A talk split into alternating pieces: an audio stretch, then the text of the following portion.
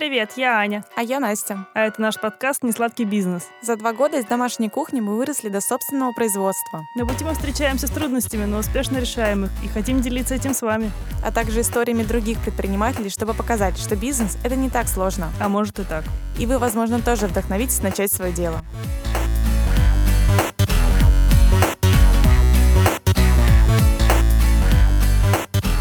Всем привет.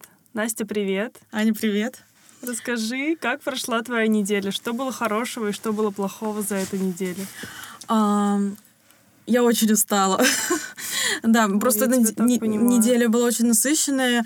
А, я спала по 7 часов, а для меня это очень мало. Я вообще не в ресурсном состоянии. Сегодня я а, ехала на работу к 8 и поняла, что ой, мне нужно дотянуть еще три денечка, и я улечу.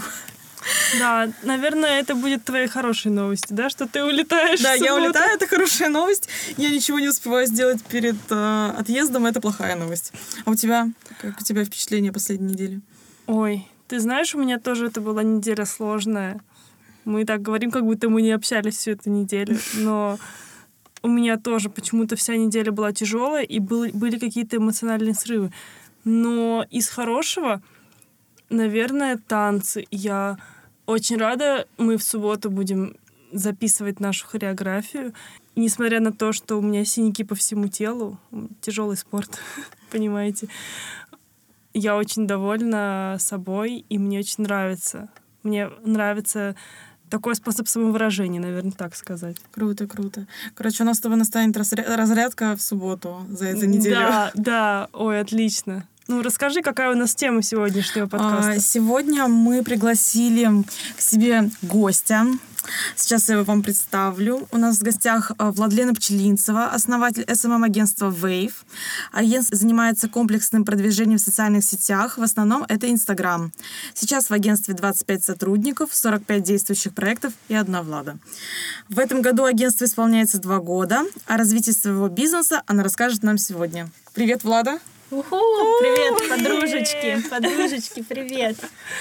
А, Да, Влада, сразу же стоит сказать, наверное, что мы с Владой уже знакомы. Уже, Поэтому, уже недавно. поэтому вы не пугайтесь. Да, мы я ду- немного общаемся так уже. Мне кажется, что подкаст поэтому и получится более открытым, потому Да. что мы Да. и так все про все косяки и не косяки, и плюсы-минусы друг друга знаем. Да, ну, Короче, да, прикольно. все равно, несмотря на то, что мы общаемся, даже у меня есть какие-то вопросы, которые я, наверное, тебе никогда не задавала, и мне бы интересно было послушать. а, не знаю, какое твое мнение? Смотрите, у меня руки мокрые, я Трясутся. волнуюсь, я Ой, волнуюсь. Нас записывают, а Влада боится. Да. Хорошо, что этого никто не увидит. Ну, я начну, наверное, с каких-нибудь базовых вопросов. Влада, расскажи, как проходит сейчас вот твой стандартный базовый день ежедневный? Базовый день. Ну, я встаю около 8-9 утра, в темпе собираюсь, в отличие от девочек, у которых, ну, я говорю про Аню и Настю, да, у которых красивый завтрак, и они успевают что-то там дома сварганить и медленно поесть. У меня не так, я быстро собираюсь, проверяю все задачи, быстро прописываю задачи на день, и все, через час я уже улетаю если мне повезет, я позавтракаю в какой-нибудь кафешке. Если нет, я зайду в офис. Хорошо, что в офисе на этой неделе появилась кофемашина. Сделаю себе кофе и все. Сажусь сразу же за, за задачи. В первой половине дня у меня проходят все встречи вообще с э, потенциальными клиентами, а во второй половине дня уже свои текущие какие-то задачи. А вечером танцы с Аней. Последний месяц почему-то эти танцы каждый день. Да, последний месяц именно так. И ты прям вот на, на протяжении всей недели каждый день в первой половине дня общаешься с различными новыми заказчиками или не обязательно с новыми? А, ну, в основном я веду коммуникацию с новыми. То есть э, у нас э, система такая, что я провожу бесплатные диагностические встречи, на которых как-то могу помочь потенциальным клиентам. Не всегда они в итоге ну, становятся нашими клиентами, но мне важно им помочь, и, может быть, когда-нибудь они ими станут. И, соответственно, когда они записываются, это практически всегда первая половина дня, каждый день. Бывает, конечно, что встреч нет, ну и тогда это время, наверное, для развития агентства, когда я придумываю какие-то новые плюшки для внутренней структуры. Ничего себе. То есть практически каждый день какие-то новые заказчики и новые люди. Ну да, примерно так. Так, ну ладно, давай тогда начнем с самого начала. Расскажи вообще, как ты к этому пришла, почему агентство и... Ну, давай начнем, наверное, с твоего образования. Вообще, кто ты по образованию? Кто ты по жизни? А, по образованию журналист, дизайнер, фотограф, в общем, факультет журналистики, кафедра фотожурналистики, медиадизайна и новых медиа. Там, насколько я сейчас знаю, вообще такие изменения на факультете. Если бы я сейчас заканчивала универ, я была бы либо фотографом, либо не- дизайнером, либо пишущим журналистом. А мне повезло, и мне удалось включить в себя вот эти вот все знания. И как раз-таки как вообще получилось, что появилось агентство? В какой-то момент, вообще с самого начала рассказать? Да, вот... э, э, Там просто есть э, да, несколько этапов. встав- Вставка Влада э, изначально занималась фотографией, правильно, да? Да. Потом э, начала вести профиль в Инстаграм, параллельно Но я занимаясь их еще начала интересно вести. Да. То есть я не планировала. В чем э, прикол всего этого был, что у меня не было цели, там не было такого, как сейчас у многих стать бы мне СММщиком. Вообще даже мысли об этом не было. Да Получилось даже профессии и профессии не было, да, вообще об этом Это ничего было не было. творчество, да, скорее какое-то. Это как получилось? Я фотографировала, и это была моя основная деятельность. Параллельно, соответственно, там был какой-то, наверное, второй курс, и у меня было тысячи две подписчиков. И Инстаграм тогда был вообще совершенно другой. Я помню, как мы... Это какой год, получается, был? Где-то 16 наверное, нет? 15 В каком я закончила? В 13-м? Наверное, это был 14-15 год. И, в общем, вообще другие совершенно механизмы. Я помню, как у меня было 2000 а, подписчиков, и как раз было лето, и мы с Ромой поспорили, вставка молодой человек, и мы с Ромой поспорили, что мы за месяц наберем 10 тысяч подписчиков. И он, и ты. И я, и он. И, в общем, откуда ну, у нас, в принципе, на тот момент появилась база аудитории немаленькой. И тогда все было легче, все легко лайкали, ты быстро там мосфоловинг ручками сделал, у тебя бац, аудитория, и она не так, как сейчас, там всякие арабы, боты, она живая, она тебя лайкает. Если пролистать, там по тысяче, по две тысячи могло быть лайков, и типа это вообще было нормально. И вот был момент, когда было две тысячи, и мы еще с Ромой, ну, не начали вот эту всю ерунду по тому, как а, увеличить свою аудиторию. И я помню, как мне написал магазин а, Black Star by Элиза Зак. Сейчас это магазин просто Элиза Зак. Они находились в Смайл Сити, и они написали по поводу рекламы. Ну, я вообще, типа, в шоке. Я очень маленький человечек на втором курсе, вообще не понимаю, зачем мне пишут. Я прихожу, и мне предлагают, а, по-моему, выложить ну, с ними какую-то публикацию. И вот до сих пор я не понимаю, откуда у меня в голове были знания. Я говорю, а как мне вас отметить? Нужно же, чтобы люди кликнули, а они говорят, а у нас нет Инстаграма. Я им говорю, я что буду писать? Учебная 48D? Ну, так не сработает. И они говорят, а давайте э, тогда вы будете вести наш Инстаграм. И Я вела э, Инстаграм долгое время за одежду, за платьюшки. Я сначала думала, что это максимально легко. Тогда вообще не существовало ни SMM, ни digital, вообще ничего такого абсолютно. Я думала, ну, какая разница? Я так для себя фотографирую, тут буду фотографировать. Разницы вообще абсолютно никакой нет. И я помню, как это стало много времени отнимать. Я поняла, что мне нужна либо модель, которую я буду снимать, либо кто-то должен снимать меня. Ну и тогда я позвала Аню, нашу подружку с вами. И ну, Аня до сих пор в агентстве, и, соответственно, мы начали снимать вдвоем. И вот таким образом это получился первый клиент. Потом также получился второй, там как-то по сарафанке это разошлось. И Тогда ты это уже воспринимала как заработок, как работу, или это также было творчеством для тебя? Ну, это было хобби.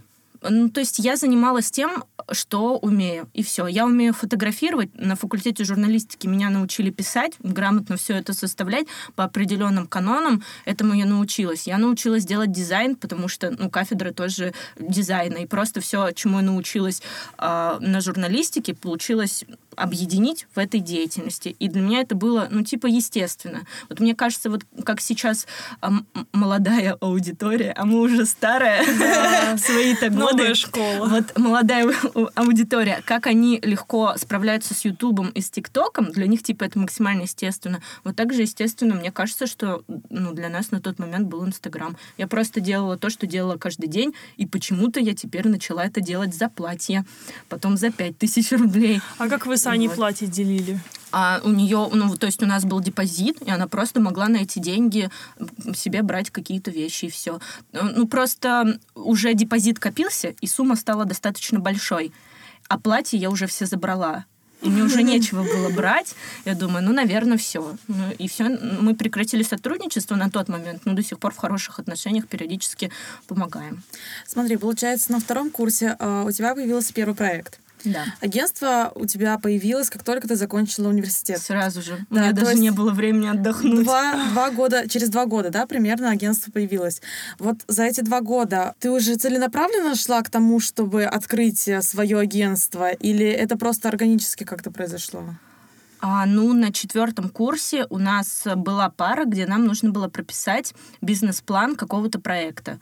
И мы как раз-таки уже у нас с Аней был ряд проектов, я уже одна не справлялась, на тот момент мы уже делали все вдвоем и делили эти проекты, какие-то обязанности, и просто решили прописать бизнес-план этого проекта. Утвердили все с деканом, потому что он преподавал как раз-таки на тот момент. Он сказал, можно, почему нет, это digital, нам подходит, кафедра тоже, все, сочетается. И мы защитили бизнес-план. Если вот его сейчас вспомнить, он такой смешной. Там просто написано, нам нужно 200 тысяч, у нас в офисе будет стоять Mac, у нас будет внутри фотостудия, а еще будет фотоаппарат рабочий. Если Я что, помню, мне кажется, ты рассказывала. если что, у да. нас нет ничего из этого. Ни рабочего мака, ни рабочего фотоаппарата. Офис есть, фотостудии нет. И вообще все открылось без единого вложения. Э, Короче, ну смешно было, но мы защитили, защитили, ну прям успешно. Все классно это все прям заслушивались на паре. И это типа был уже рабочий бизнес-план. И тогда мы решили, что лето пройдет, и мы откроемся. А потом в Томске появилось другое агентство. И меня это все как начало жрать изнутри, что почему не я? Ну вот, то есть у меня реакция была, ну как же так? А почему не я? Потому что у нас уже все было готово, но поскольку мы учились в универе, нужно было писать диплом, времени на это не было, кто-то открывает, и я просто... Ну, в общем, в этот момент, по-моему, включился моторчик, и я думаю, вот вообще пофиг, как будет, нужно открывать прямо сейчас. А потом появились вы. Чтобы никто не думал, что ты украла эту идею. Да, мне нужно было максимально быстро это сделать. А вот скажи, вот после первого проекта, как на тебя следующие заказчики выходили? Мне кажется, просто сарафанное радио, но я предполагаю, что это связано с хорошим личным профилем. Вот даже сейчас, когда приходят на лекции э, начинающие СММ-специалисты, и они спрашивают, а как мне найти первый заказ? И я всегда говорю, что э, ну, не может быть сапожник без сапог. А Ваш аккаунт — это ваш проект, и он должен быть хорошо оформлен. А может быть, SMM-специалист э, без э, какого-то хорошего своего личного профиля красивого? Ну, если это SMM-специалист с портфолио, может быть. Но если вообще нет никакого портфолио, то просто меньше вероятности, что его сразу же примут. А вот скажи, если бы не было Инстаграма, ну это вообще, конечно, очень абстрактный вопрос, но если бы не было его, ты бы пошла на другую платформу? Если бы не было вообще Инстаграма, Да. или если бы он сейчас закрылся, Если бы не было вообще. Не было его, да. я думаю, что я бы продолжила деятельность в фото и в дизайне, и, может быть, потом перешла бы в digital. Не было бы Инстаграма, было бы что-то другое. И как-то то это есть- бы все равно пересеклось с рекламой. Мгм, да, все-таки твоя область больше это про маркетинг, а не про вот такую фотографию только. Ты же сейчас уже не человек творчества, не исполнитель, а наоборот управленец, получается. Но сейчас, да. Грустненько. Да, ну и вот. То есть ты бы хотела все-таки больше творчеством заниматься? Тебе ближе это или... Я понимаю, что соединяется и то, и другое. И творчество, оно просто подпитывает. И если я сама э, что, ну, сам, руками что-то не делаю, становится грустно в куче задач операционных, которые ежедневно приходится решать. Поэтому я бы была рада, если бы я сейчас начала фотографировать снова. К этому и иду. Но, понятно, просто исполнителем тоже уже не то. Мгм, конечно. Интереснее продумывать стратегии и ну, к какому-то результату приходить, а не просто постоянно в процессе быть. Скажи, а оправдались твои ожидания, э, когда ты открывала агентство, вот, не знаю, о будущем о каком-то э, этого проекта? Ну, то есть ты видела себя вот э, в тех задачах вот такой, как ты сейчас тогда? Или думала, что будет как-то по-другому? Мне кажется, я ничего не думала. Мне настолько было все равно. Думаю, так скорее. И что будет дальше, вообще не было понятно. Было на тот момент классно делать всякие проекты, Street Vision, да, и какие-то другие небольшие заказы по Томску. И просто было классно. Вообще ни о чем никогда не думала. То есть ты не думала, что придешь к системе управленческого, там, не знаю, учета Ну, и вот этим конечно, все серым нет. системам? э, Как вообще об, об этом Да, даже да, да, мысли не было. Эти мысли появились о нормальной структуре, когда нас стало очень много, про- количество проектов стало зашкаливать. Ну, а по профессии я все-таки не, да- ну, не даже не экономист, хотя бы а, журналист, и нет понимания, как а, нормально, не было его на тот момент, как нормально выстроить всю внутреннюю структуру и сделать адекватный, ну, как бы пласт, на котором потом все выстроится для того, чтобы мы выросли. В общем, на тот момент, конечно, об этом у меня вообще никаких мыслей не было. Мы росли и росли до какой-то определенной точки очень быстро. А потом начался кризис роста, и нужно было что-то менять и делать что-то лучше. А расскажи, как ты искала сотрудников? Ну, допустим, вот после первых. Сразу же небольшая ремарка. Мы действительно, мы были в агентстве, мы работали вместе. Когда-то мы все это, получается, начинали там в небольшом кругу друзей.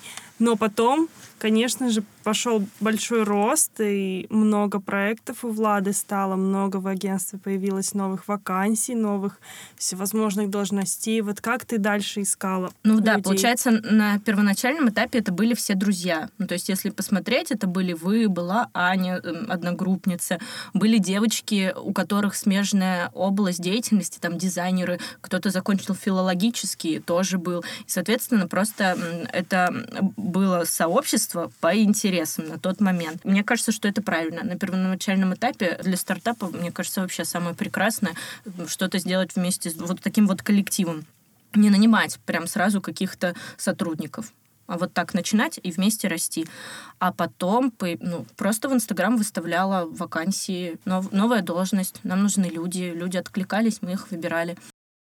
Как выбирали? Ой, в первый раз это вообще очень смешно. На самом деле мы не так уж и много проводили собеседований. То есть если в- количестве людей, которые приходили на собеседование, это большое количество, я именно говорю, сколько было наборов. За Мгм. все эти два года их было меньше десяти. Мне кажется, их чуть больше пяти даже было.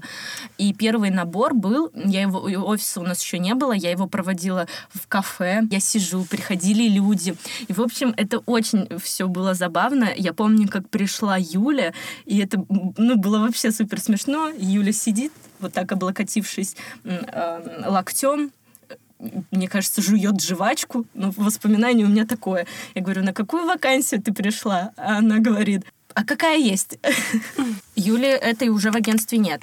На А. тот момент она пришла и, соответственно, заняла должность, э, грубо говоря, таргетолога, а потом стала личным помощником, помощником руководителя, и потом стала финансовым менеджером, ну и потом наше сотрудничество прекратилось, и на ее место пришла другая Юля.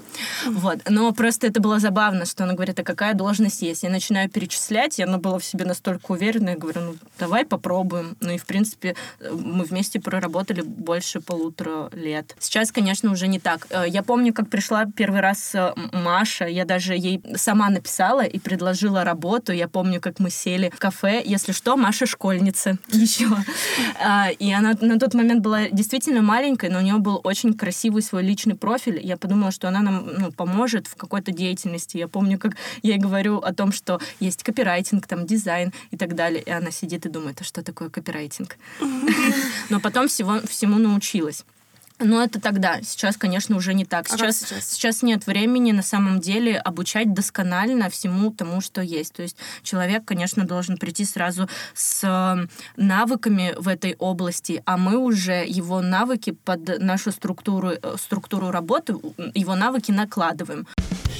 И сейчас у вас люди работают все на полную ставку, то есть они не задействованы ни в каких других компаниях и нигде не работают. Да, это, это то их есть основная даже если это работа. фотографы, то есть они вот... Это их основная работа. Мгм. А есть сотрудники э, на аутсорсе из других городов? Есть копирайтеры. Э, Сейчас в последнее время стало много копирайтеров. Э, Например, у нас есть в Питере один копирайтер в Москве, и три копирайтера в Новосибирске. Как тебе такой формат э, сотрудничества? Ну, смотря просто какая должность. Для копирайтера, в принципе, удобно. У него есть определенный план, план работ, есть а, ну, конкретика по дедлайнам, есть внутренняя структура, а, куда мы все это скидываем, так, чтобы это всем было удобно. Соответственно, его задача, исходя из а, контент-стратегии, которая уже придумана и согласована с клиентом, в этой стилистике, в этой тональности общения написать определенное количество текстов на определенный период. Его задача вовремя все выполнить. Вот э, в Москве нашли сторис-менеджера, прекрасно вообще справляется со всей работой, точно так же проектный менеджер отсюда все курирует, mm-hmm. организует работу сторис-менеджера, он приходит на все съемки, потом э, готовит этот контент к публикации.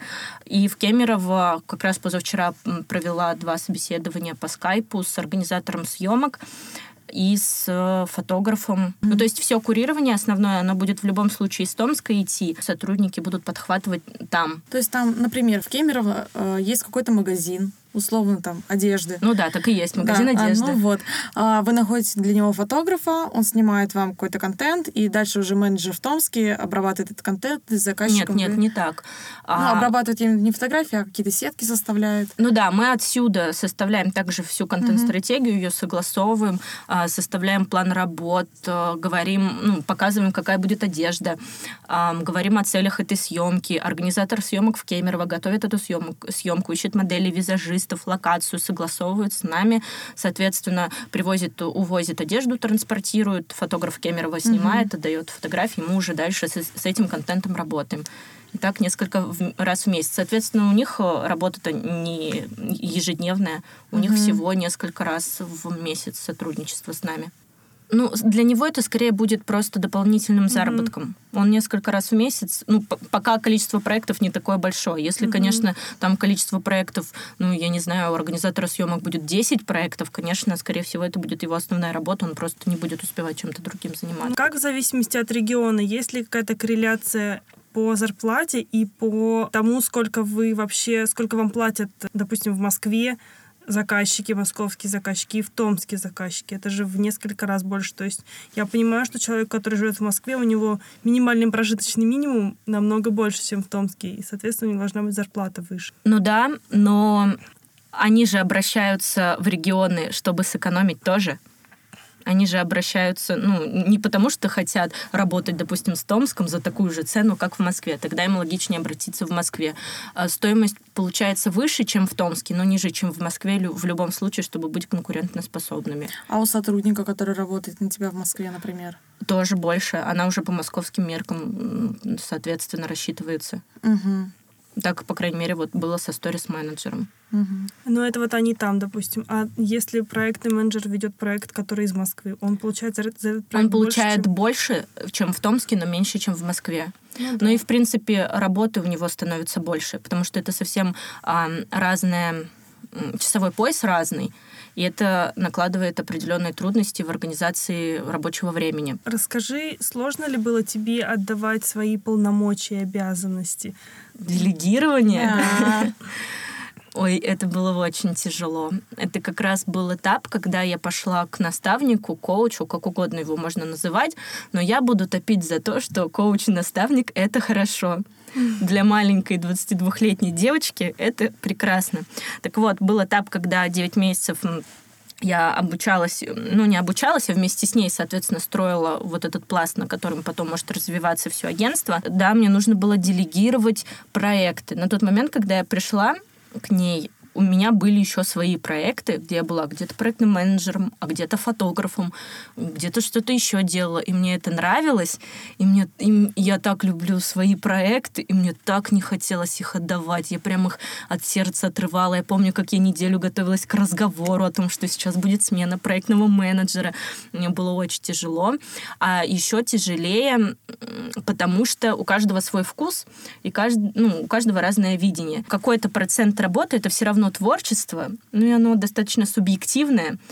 И я смотрю, что не так, как я бы сделала. И в этот момент самое главное не, не, не говорить переделать просто потому, что я так хочу, и я вижу по-другому. Ну, были же какие-то еще управленческие... Да, творчество, я согласна. А были ли какие-то управленческие обязанности, которые тебе пришлось отдать? Ну, конечно, но там просто легче. А, у проектного менеджера и так большая часть это управленческие задачи. В управленческих функциях все легче, потому что мы заранее прописали базу знаний, прописали все инструкции, как нужно делать в том или ином случае, и необходимо их просто выполнять так, как у нас все внутри заложено. Ну и главное правильно выполнить. Проблем ну, да, мне кажется, а, такие вот управленческие задачи их проще делегировать, потому что когда это все в инструкциях, в чек-листах, ты просто передаешь эти знания. А какие еще площадки вы сейчас ведете, кроме Инстаграма, задействуете в продвижении брендов? Mm, ну, только ВКонтакте, Одноклассники даже были. А Facebook, соответственно, TikTok используем, но для создания контента пока нет клиента, где можно прям продвигаться через эту платформу поэтому только эти угу. все основные. Кстати, сегодня слышала новость, что вел бизнес-аккаунт, и теперь там полная развернутая аналитика есть. Такая же, Ничего как в Инстаграме. Себе. Да, там Надо даже... срочно интегрироваться, пока там да. уже все не захватили. К слову, я вчера заходила на сайт Popsters, знаете же? Угу. Аналитика, да? Аналитика. Угу. И там есть аналитика по ТикТок. И в этот момент я подумала, что, похоже, нужно выходить на ТикТок полноценно, где найти клиента, mm-hmm. с которым можно поработать в ТикТоке. Надо просто говорить, что мне нужен клиент из ТикТока, и он придет. Особенно микрофон говори. Клиент из ТикТока. Для ТикТока, точнее. Так просто обычно происходит. Я просто часто там, например, сижу, думаю, вот бы сейчас какой-нибудь крупный... Не, мороженое не было. Было с магазином а, детской одежды, потому что я думаю, с ними же столько всего можно сделать. И потом бац, появляется. И так частенько. Пытаетесь ли вы, кстати, переубедить заказчиков? Вот, допустим, есть люди наверняка с не очень хорошим вкусом. Вот они хотят там, не знаю, профиль в, в розовый цветочек или там, не знаю, ну и что-то, или что-то такое, какое-то изнутри э, момент, который, ну, абсолютно никак идет в разрез с платформой, идет в разрез со вкусом людей, не понимают своего позиционирования. Боретесь ли вы с такими или делаете как? В основном это все уходит на этапе согласования стратегии. То есть это большой документ, где как раз прописаны все эти правила, как мы будем взаимодействовать дальше. Ну, так, так и происходит. Там прописано как раз и позиционирование на точке, ну, когда только клиент приходит, это встреча, э, заполнение брифа совместно и так далее. То есть обычно мы с этим разбираемся на берегу, иначе потом возникнут проблемы, если ну, они вы не будут знать. да, тех заказчиков, которые там вам не подходят, вам не подходят, да, по идеологии, может, какой-то или вот? По идеологии, по этапу бизнеса. Угу. Ну, то есть, например, часто приходят стартапы, и я понимаю, что ну, рано им еще такое комплексное. Они могут просто слить бюджет, потому что сами еще не понимают. Вот как раз-таки ни позиционирование, ни свою mm-hmm. аудиторию, ни свой основной продукт. И я понимаю, что они просто сольют бюджет, и мы намучимся, и они намучаются. Ну, тогда я просто предлагаю какие-то маленькие услуги, которые помогут им сдвинуться на чуть-чуть уже до какого-то другого этапа дорасти, и тогда лучше мы прибавим еще какие-то услуги. И вот так потихонечку. Но комплексно я им в этот момент не предлагаю. Я уже, уже знаю, что это ничем хорошим не закончится. Но вот если говорить, допустим, с визуалом такое часто и бывает, э, что, к примеру, мы сделаем так, и говорят, нет, нужно по-другому. Ищем какой-то компромисс. А давайте попробуем, посмотрим реакцию аудитории. А если реакция будет хорошая, продолжим так, как сделали мы. А если плохая, плохая, давай, ну, про, протестить. Только АБ-тест и все. Будет хорошо, будем продолжать, как мы. Если ваш вариант все-таки хорош, ну, хорошо, мы прислушаемся. Потому что наша же задача привести к точке Б. А расстаетесь с людьми? Вообще с заказчиками, с проектами? Сами? Ну да. Не часто, но да, было такое как раз-таки на этапе, когда мы проанализировали проекты, которые не, ну, нас не развивают и не приносят ничего. Агентство, ну, сами сотрудники в этом проекте не развиваются, и, в принципе, мы с него ничего не получаем, только очень много отдаем. Ну, и тогда, да, какие-то проекты ушли, но их было очень мало. Вот сейчас снова такой этап, когда мы проанализировали за несколько месяцев, посмотрели, что вообще происходит. Ну и поскольку нужно наметить план на следующий год, то нужно от чего-то уйти, а что-то другое привлечь. Ну вот, посылаешь сигналы в космос по поводу ТикТока. Расскажи, что дальше. Что дальше? Ну, поскольку мы SMM-агентство, пока и мы узкоспециализированные специалисты, а, хотелось бы выйти из только Инстаграма, хоть есть другие социальные сети, но основная площадка в любом случае у нас Инстаграм, и стать полноценным digital-агентством. Для этого нам нужна и контекстная реклама, и еще очень-очень много разных инструментов, которые нам помогут ну, вообще комплексно развивать бизнес, а не только брать маленький кусочек продвижения. Это SMM, это Инстаграм. Но это реально очень небольшой кусочек в том продвижении, которое можно для компании осуществлять. А расскажи, вы для вот этих вот новых социальных сетей, других социальных сетей будете искать отдельных людей или будете обучать своих? Отдельных.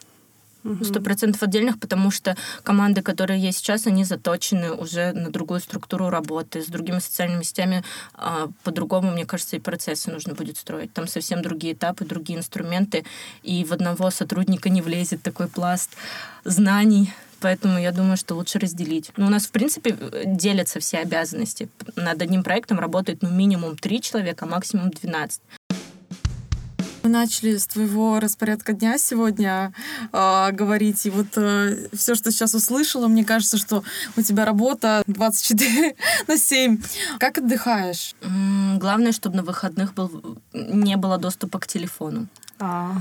И не было задач. И это не всегда получается так, все равно что-то да прилетает. Но вот если ничего не прилетает и вообще выключить телефон, ну, вот это самый прекрасный отдых. На Алтае было прекрасно, потому что ты едешь, связь отключается, и все, и ты ни на что и повлиять не можешь, и нервничать тебе не нужно, даже если что-то там горит. Но все, ты ничего сделать не можешь, ты просто едешь и ни о чем не думаешь.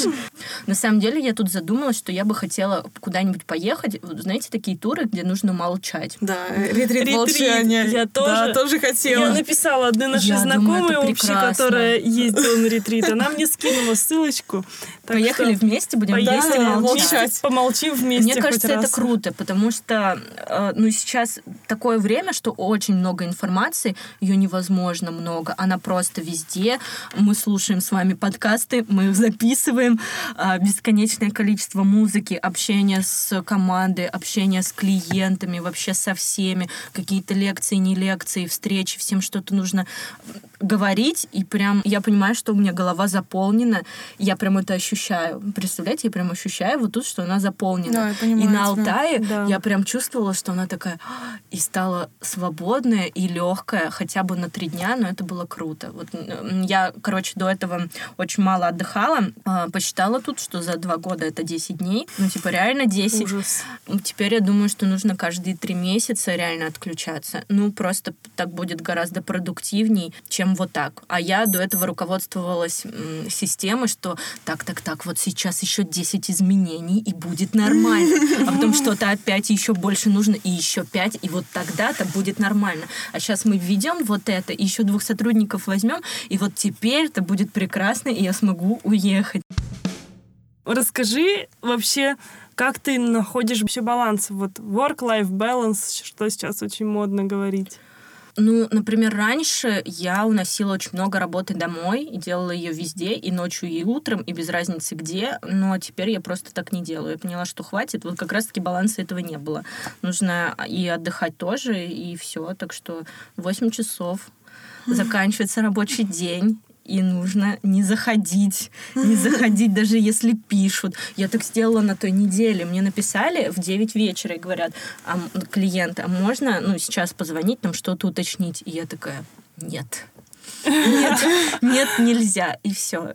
Вот это мой баланс. Я думаю, это серьезный шаг. Да. Я тоже так думаю блин, ты такая молодая и такая, так, так быстро развиваешься, и так все классно, прям на максималках, на таких. Вот расскажи, наверняка у многих начнется, начнут задавать вопросы про то, как вообще найти себя, как, э, как ты выбираешь там, типа, э, все эти интересные цитаты про то, что э, найди себя, найди любимое занятие, ты не будешь работать ни дня в жизни. Вообще, mm-hmm. как ты к этому относишься? Вот, к таким? Я думаю, так и есть.